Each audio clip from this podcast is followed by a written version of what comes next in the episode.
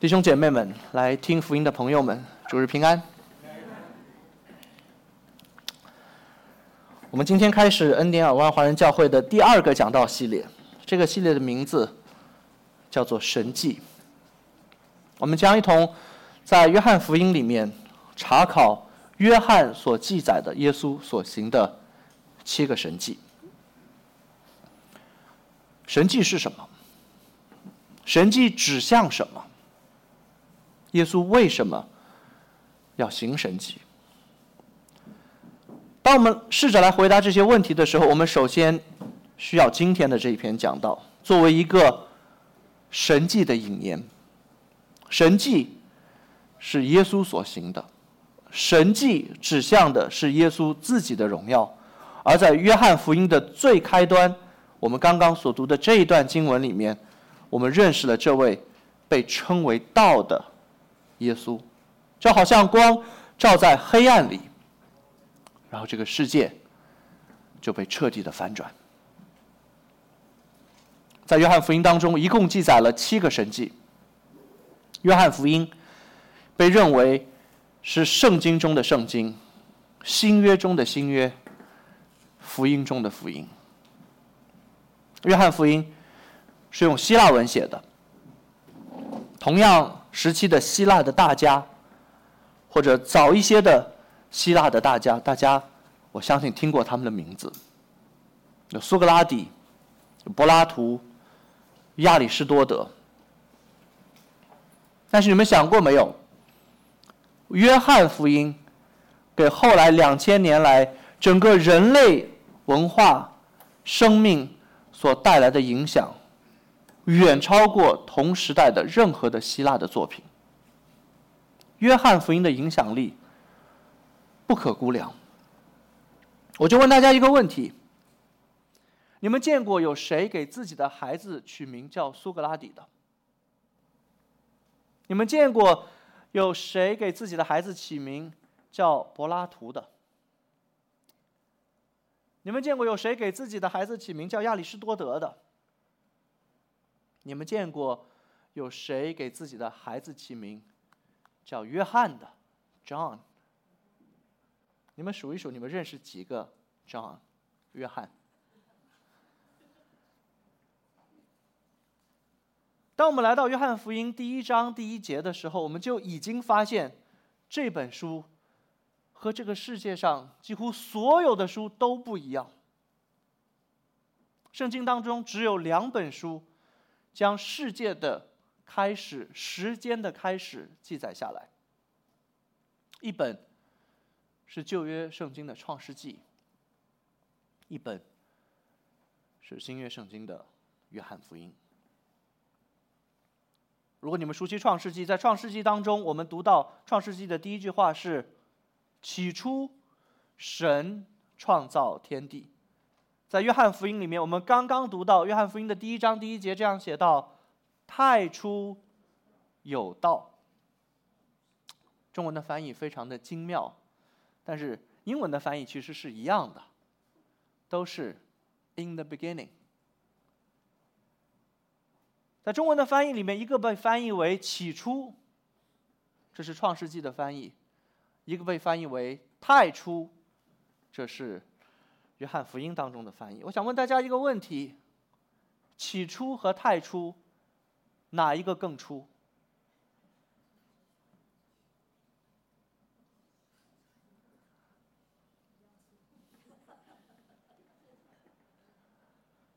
这个中文的翻译非常的精妙，太初比起初还要早。所以，约翰福音跟其他所有的福音书不同，其他的福音书都是从耶稣基督肉身的生命开始记载，而约翰福音从耶稣基督作为第二位格的上帝在永恒当中的存在开始记载。当我们读到这段经文的时候，我们有很多很多可以解释的。今天我们所看的是一段非常丰富的经文，作为我们接下来这个神迹系列的引言。在我们仔细查考这段经文之前，我邀请大家。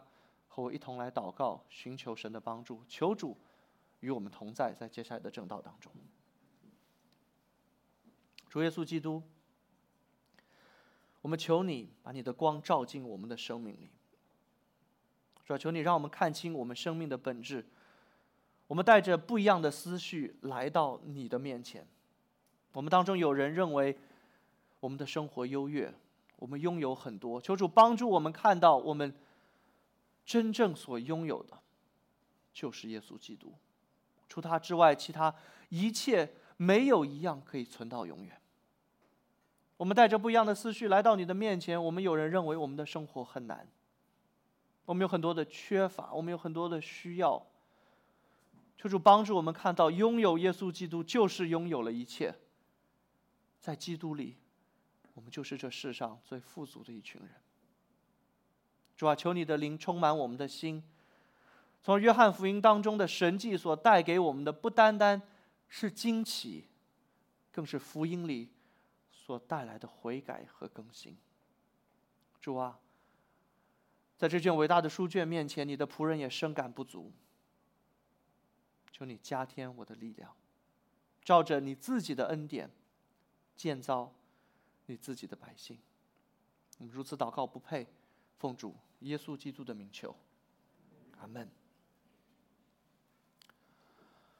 约翰福音的第一章一到十八节被认为是约翰福音的引言，也是我们来理解整本约翰福音，包括其中约翰所记载的七个神迹的基础。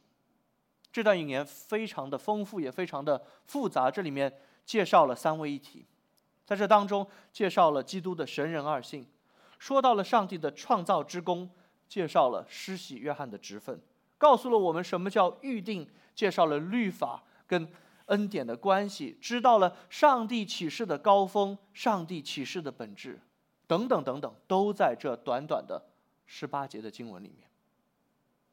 但是这一切。我今天都没有时间来讲。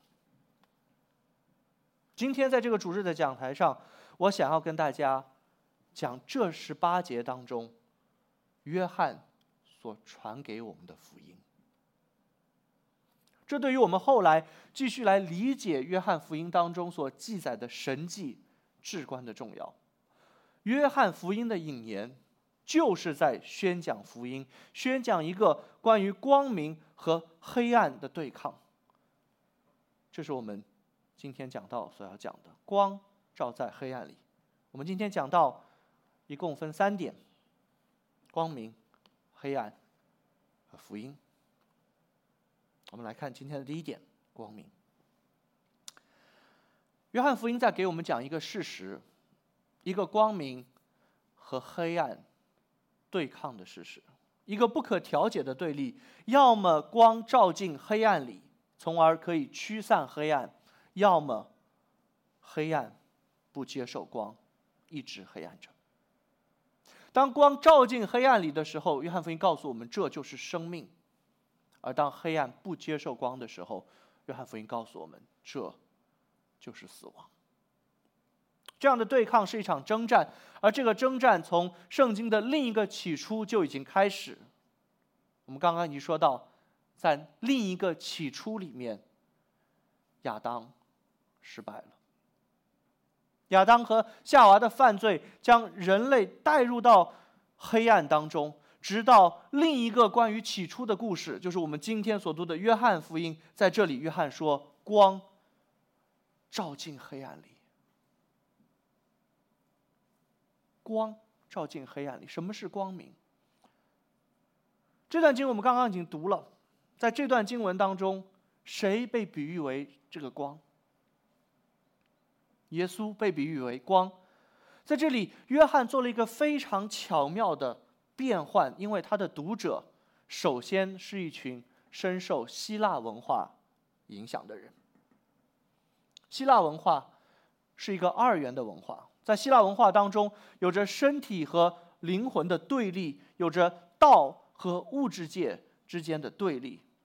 而约翰在这短短的几节经文当中，让我们看到真正对立的不是身体和灵魂，也不是道和物质，真正对立的是光和黑暗，是生命和死亡。约翰福音这样开篇：太初。有道，这个道就是希腊人所熟悉的，logos。希腊人认为这个道是掌管世间万物的总原则。其实整个英语世界都深受希腊文化的影响，所以我们所有的学科几乎都是以这个道 logos 结尾的。我们研究生物的研究的叫什么？biology。研究考古的叫什么？archaeology。研究人类学的 anthropology。研究技术的 technology。你们发现这同样的结尾 logy，因为在希腊文当中有这个词叫道 logos logia。在希腊文化里面，这个道被认为是掌管天地万物的总原则，所以这些科学的研究的学科都以这个词来结尾。这也是希腊哲学家们毕生的追求。所有希腊的文化人用他们的一生，就是想要找到这个道，找到这个掌管天地万物的总原则，一切原则背后的最大的原则。所以，从苏格拉底开始，哲学家们就刨根问底的寻求这个问题的答案：道究竟是什么？我们究竟为什么要活着？我们为什么要吃饭？我们活着的终极的意义究竟是什么？在不断的深挖之后，希腊人他们找到了最终极的答案。他们认为这个答案就是道，logos。而当约翰说完了“太初有道”这几个字之后，紧接着的两句话震撼了所有深受希腊文化影响的受众的心。他接着写下去：“道与神同在，道就是神。”他的意思是，这最终的答案：我们为什么要活着？为什么要吃饭？为什么要升职？答案是道，但是这个道是什么呢？约翰说，道就是神。换句话说，我们的人生如果没有神，我们所有的一切终将是荒芜。如果想要追求的那个最终的最深的答案是那个道的话，约翰在这里告诉我们，道就是神。上帝赋予我们人生的意义，否则我们的整个人生就是一片荒芜。这是我们可以来理解在约翰福音里面所记载的这些神迹的前提，那就是神迹之所以能够被称为是神迹，是因为他们都是在为神、为这个道做见证。紧接着，约翰告诉我们。这个光就是那个道。约翰用了整本的福音书告诉我们这个道是谁。英文的翻译也非常的精妙，logos 这个词是是希腊文，当被翻译成中文当中被翻译为道，但翻译成英文里面就被翻译为 word，那个话，就是那个在起初。在圣经的另一个起初，在创世纪里面说要有光，就有了光的那个话，那个满有上帝能力的神的话，word，就是第二位格的上帝，耶稣基督。所以他说在第三节，万物是借着他造的，凡被造的，没有一样不是借着他造的。而约翰如何告诉我们这个光究竟是谁呢？在约翰福音里面，一共记载了耶稣的七个神迹。在约翰福音里面，也记载了耶稣的七个宣告。他说：“我是。”不只是这里的起初或者太初与摩西五经产生鲜明的呼应。我是当耶稣说“我是”的时候，更是和摩西五经产生呼应。当摩西问耶稣“你叫什么名字”的时候，上帝。当摩西问上帝“你叫什么名字”的时候，上帝如何回答摩西？“I am who I am。”我是那自有拥有的，这是中文圣经的翻译。我就是我。整本约翰福音都在挑战我们这一个问题：那个光究竟是谁？而当耶稣说“我是”的时候，他的意思是：你们都不是。我们没有一个人可以以“我是”来定义我们自己的存在。我问你们：当别人问你们是谁的时候，你可不可以回答 “I am who I am”？我是我。我们没有办法这样回答，因为我们的存在是依附在其他的条件之上的，由其他的东西来定义我的身份，我是谁，而这些条件其实就成了我们自我的介绍。我们想一想，别人问你你是谁的时候，你怎么回答？我们的存在依附于父母的一个决定，所以当别人问我们我是谁的问你是谁的时候，我们说我们是。谁的孩子？我们的存在依附于时间，所以当别人问问我们是谁的时候，我们自我介绍的时候会告诉别人我们多大年纪。我们的存在依附在空间当中，所以当别人问你说你是谁的时候，你会说我是谁，然后告诉他你生在哪里，长在哪里，现在住在哪里。我们的存在依附于其他的存在来定义我们是谁，而当我们问上帝你是谁的时候，他的回答是：“I am who I am。”我是我。我们没有办法用同样的范畴来思考我们的神。我们上帝的存在不需要任何其他的条件作为依附，而约翰说道与神同在。道就是神。约翰记载，耶稣七次说：“我是。”他就是那位不需要用其他的存在来定义他存在的上帝。而当我们真的读懂了耶稣说“我是”的时候，就意味着我们都不是。他是自我的存在，我们。不是自我的存在，我们反而是靠着他才有的存在。他是自主的，我们不是自主的。他是光，我们原本是黑暗。他是生命，我们原本将要死亡。这里的这个二元的对立，被约翰精妙的使用。使徒约翰熟悉。希腊文化当中的这样的二元的对立，把它借过来，但是告诉他的读者，这个二元的对立不是身体和灵魂的对立，乃是光明和黑暗的对立。所以，这个光究竟是谁？它有什么特质？在这个第一部分，当我们真的来认识这个光明的时候，约翰福音第一章第一节其实就给了我们不可思议的答案。第一节这样写道。太初有道，道与神同在，道就是神。当约翰说“太初有道”的时候，显明道就在那里，道就是太初，道就是太初有道。然后他说“道与神同在”，显明道和神的位格性的区分。当说道与神同在的时候，道是一个区别于神之外的独立的存在，独立的位格，它与神同在。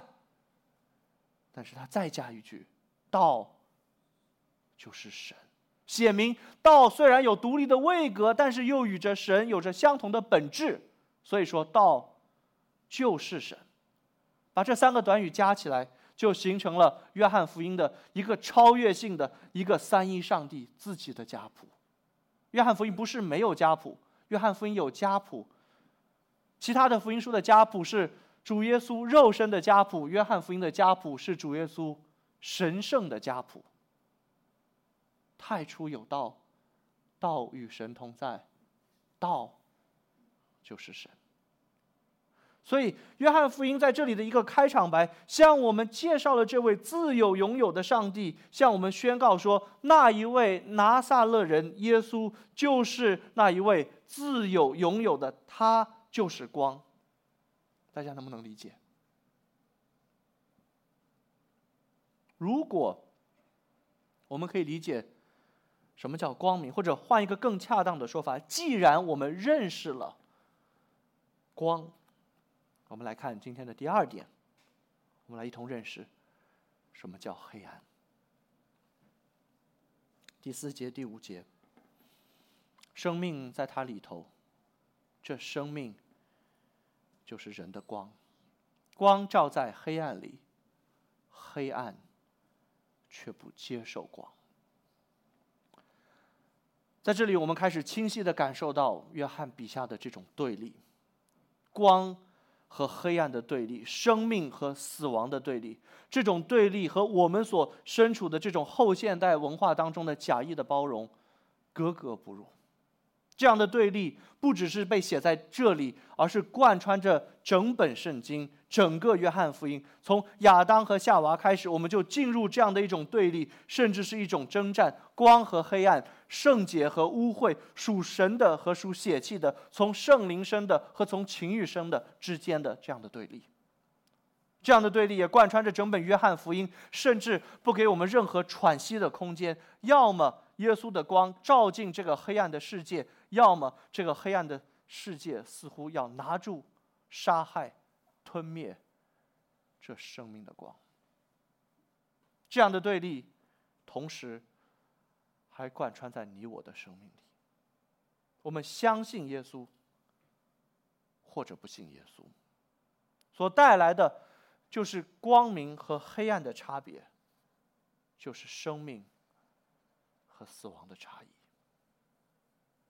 那么，在约翰的记载当中，这个黑暗究竟指的是什么呢？我先来给大家在经文当中做一些解释，然后给大家一个类比的故事。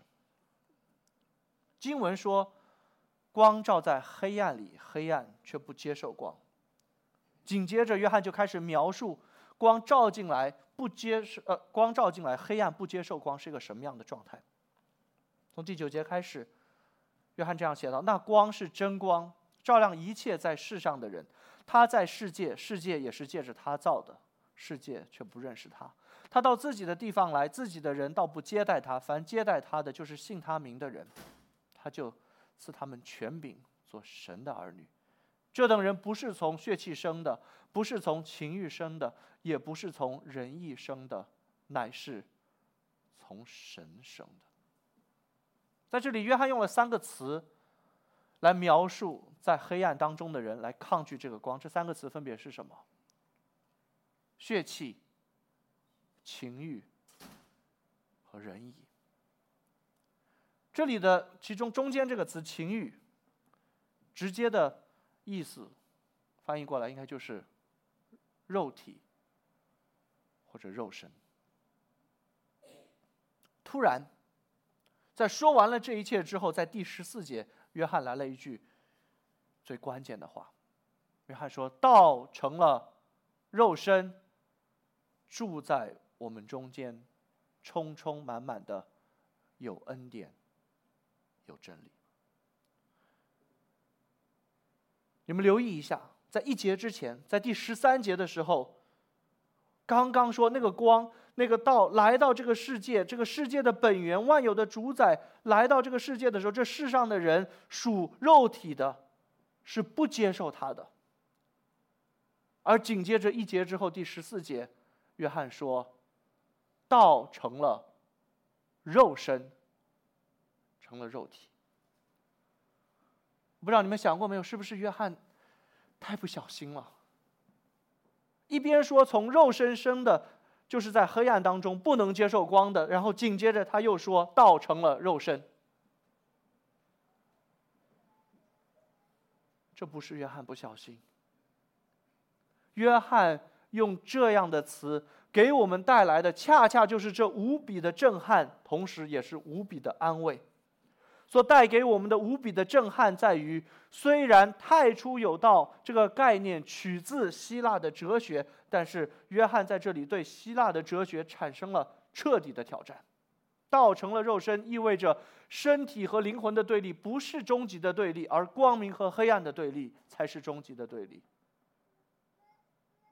给我们带来无比的震撼，在于如果我们真的读懂了，我们就会发现我们被彻底的否定，因为我们就是生活在黑暗里，那些属血气、肉体和人意所描述的，这就是我们最天然的状态，除非上帝自己使我们出死入生。所以，弟兄姐妹、朋友们，我们要如何理解这里的黑暗？这里的黑暗不是肉体的问题，这里的黑暗是灵魂的问题。我们黑的不是身体，我们黑的是我们的灵魂，是我们的心。我们不是脸黑。我们是心黑，我们的黑暗不是我们的哲学不够高明，我们的黑暗在于我们的生命里面根本没有光。我们的黑暗不是在于我们的产业不够丰富，我们的黑暗在于我们的灵魂拒绝接受光明，这叫黑暗。当约翰这样写的时候，他是对整个希腊的智慧。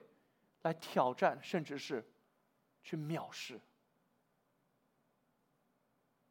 当约翰这样写的时候，他是对我们在任何一切的福音之外的努力的藐视和挑战。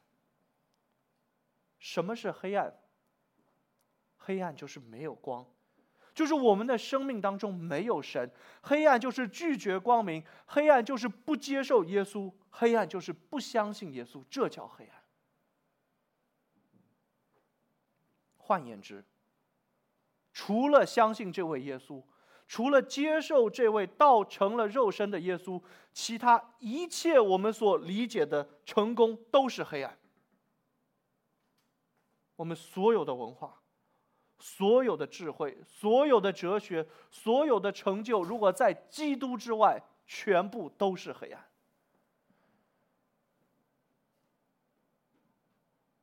那要如何来理解光照进黑暗里，黑暗却不接受光？我刚刚说，我除了解释经文之外，还要给大家一个类比，看看能不能帮助大家理解。从前有一个宣教士。他的名字叫丁伟良，我不知道你们听过这个名字没有？丁伟良是一个是一个美国人，他在中国宣教六十二年，他是北京大学的第一任校长，他是十九世纪由美国长老会被派去中国的宣教士，所以我们不要轻忽长老会在历史当中的影响力，我们。恩典尔湾华人教会也是美国长老会的一部分。所以丁伟良是十九世纪被派去中国的一个美国宣教师，在中国住了六十二年。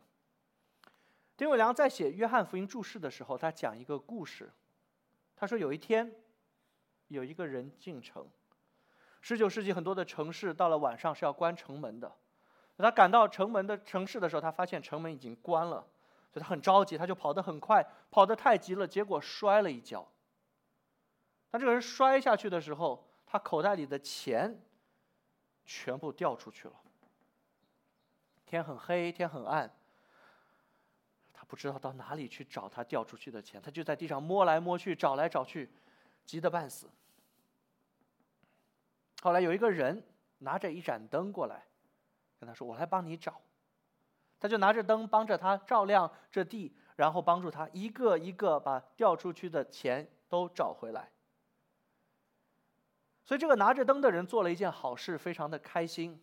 他靠着这盏灯帮助这个人找到了他掉在地上的一个一个的钱。所以他做一个决定，他说：“今天我在回家之前要再帮一个人。”所以他就继续点着他的灯，继续往前走，看看有谁可以需要他的帮助。啊，走着走着，突然看见一个黑黑的影子也在前面，趴在地上，发出隆隆的声音。他不知道那个人在做什么，他就想要去帮助他，因为他说我要再帮一个人再回去休息，所以他就点着这个灯走到他的旁边，对他说：“让我来帮助你。”当他靠近那个人的时候，他万万没有想到，那个人直接把他踢飞了，把他的灯踢了，把他也踢了，然后灯就灭了。那个人说一句：“滚蛋！你拿着灯在这儿做什么？”那人不喜欢灯，为什么？因为他是一个小偷，他在敲打别人的墙壁，想要偷偷进入人家家里偷东西。所以，在这个黑暗的地方，当有一个人拿着灯想要来照亮他的时候，灯就被踢了。然后丁伟良说：“这个故事，如果你读懂了，你就读懂了这些经文的含义。光照进黑暗里，黑暗却不接受光。我们不要天然的以为我们是。”第一种人，在在光来的时候，我们就拍手快乐。在上帝的恩典之外，我们天然都是第二种人。当光照进我们黑暗当中的时候，我们的反应不是拥抱光，而是拒绝光。我们的反应是拒绝耶稣、藐视耶稣，甚至要定死耶稣，因为我们在黑暗当中太深了。我们在黑暗当中，我们就是小偷，我们就是强盗。而当光照进来的时候，我们第一反应是把那个光踢掉。我们不要光明。我们来到今天的最后一点，福音。当我们真的理解了什么叫光。什么叫黑暗？我们就可以更深的理解什么是福音。十四节，道成了肉身，住在我们中间，充充满满的有恩典有真理。我们也见过他的荣光，正是父独生子的荣光。福音就是那个从亚当开始的那个黑暗。那个圣经当中的黑暗，那个历史当中的黑暗，那个你我生命当中的黑暗，有一天在基督里要被彻底的打败。福音是什么？福音是上帝看到我们永远都将要在黑暗里面没有出路、没有指望的时候，神说：“我要来拯救你们。”然后一束光就照进你我的生命当中。第十六节，从他丰满的恩典里，我们都领受了，而且恩上加恩。这里的恩上加恩，很多时候被错误的理解，被认为是一个加上一个恩典，被一个一个加进来，多多益善，不是这个意思。这里的恩上加恩的意思是，上帝以新的恩典来来取代旧的恩典。当上帝看见我们在。必死的黑暗的处境当中的时候，在日期满足的时候，他确定要赐下新的恩典，就是一束光要照进黑暗里，就是约翰福音在这里所说的“道成了肉身”。我们所有的耶稣的神迹，在未来的几个星期将将要讨论的，一定是以这个道为这个道耶稣基督来做见证的。不单单我们需要晓得这个道的名字叫耶稣，更是我们需要知道，在他的到来、他的救赎当中，就好像一束光被照在这个黑暗里面，整个历史的黑暗、你我生命的黑暗，都要被这束光彻底的反转。第四节，生命在它里头，这生命就是人的光。我们当中凡是有生命的，我们生命的源头就是这位耶稣。万物都是借着他造的，凡被造的没有一样不是借着他造的。我们的生命是从他而来的，而当他真的来到他的受造物当中的时候，我们却不接受他。道成了肉身是一件最不可思议的事情，但同时也是最美好的消息。道如何可以成了肉身？永恒如何可以进入短暂？无限如何可以进入有限？造物主如何可以成为受造物？这是最不可思议的事情。与此同时，这也是最美丽的消息。我们称它为福音。当永恒真的亲吻了短暂，当无限真的进入到有限，当造物主真的成了人的样子，我们就知道我们有救了。我们黑暗的灵魂，我们生命里的罪所带来的绝望，有救了。这也是我们理解一切耶稣所行的神迹的前提。神迹之所以被称为是神迹，就是因为它是神自己的作为，为了彰显神自己的荣耀。为什么一定要耶稣来？为什么光？一定要照进来，因为我们的生命原本就是黑暗。如果我们当中有任何的人可以靠着自己所做的事进入到上帝的光明里面，我们就不需要道成肉身。为什么会有道成了肉身？因为黑暗是整个世界的颜色，也是你我生命的本质。当光照进我们生命的时候。这个反应是非常激烈的。我给你们举个例子，在深夜当中，在我们熟睡的时候，突然房间的灯一下子被打开了。我们当中做父母的可以想象一下这个画面，比较容易理解。晚上在熟睡的时候，深更半夜，一下子灯全被打开了，小孩子站在房门口来了一句：“爸爸妈妈，我尿床了。”你的反应怎么样？我的反应是你，你先把灯关了，因为我知道，在黑暗当中熟睡的我们，一下子看见所有的灯被打开的时候，太刺眼了。当光照进我们的黑暗当中的时候，我们的第一反应是什么？当约翰在这里描述，在约翰福音里面，当光进入到这个世界的时候，这个世界对光的反应是什么？把这个光干掉。第五节，光照在黑暗里，黑暗却不接受光。事实上，我们真的把这束光干掉了。耶稣真的被送上了十字架，耶稣真的被钉死了。这恰恰就是这束光来到世界的结局，也是这束光照亮世界的方式。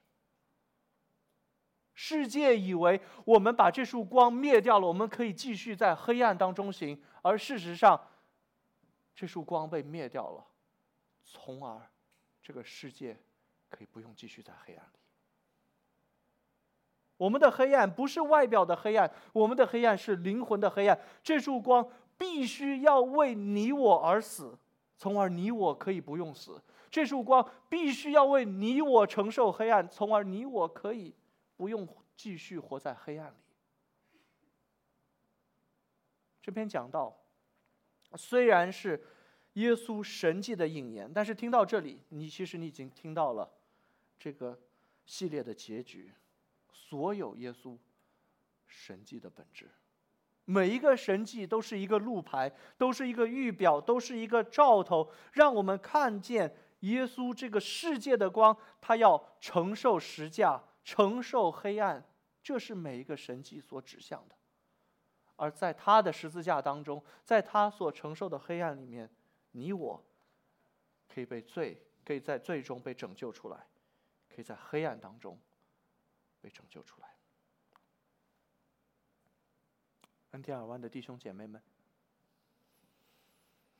我们活在黑暗中，还是活在光明里？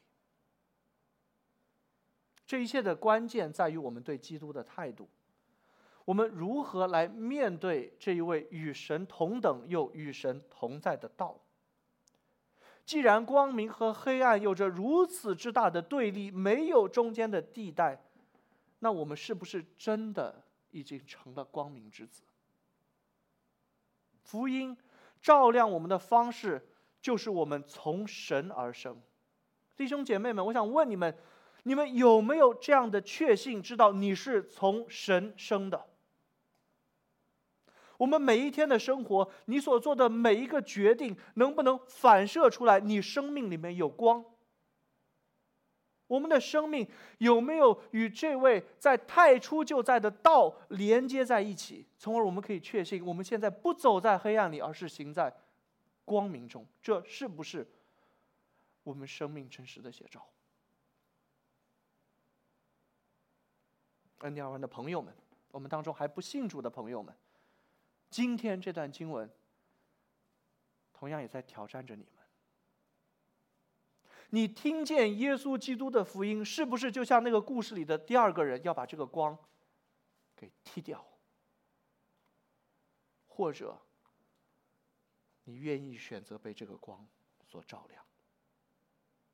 耶稣就是这生命的光，生命在它里面，这生命就是人的光，被他所照亮的，终有一天你要同他一同发光。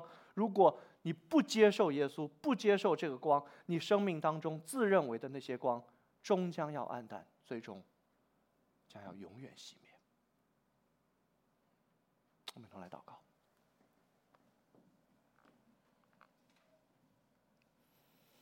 天父上帝，我们赞美这光，照进黑暗，就是主耶稣基督来到这个世界当中。我们向你认罪悔改，我们的黑暗。使我们抵挡你的独生孩子，我们也承认靠着我们自己，我们没有能力接受这光，我们内心的黑暗使我们抵挡光。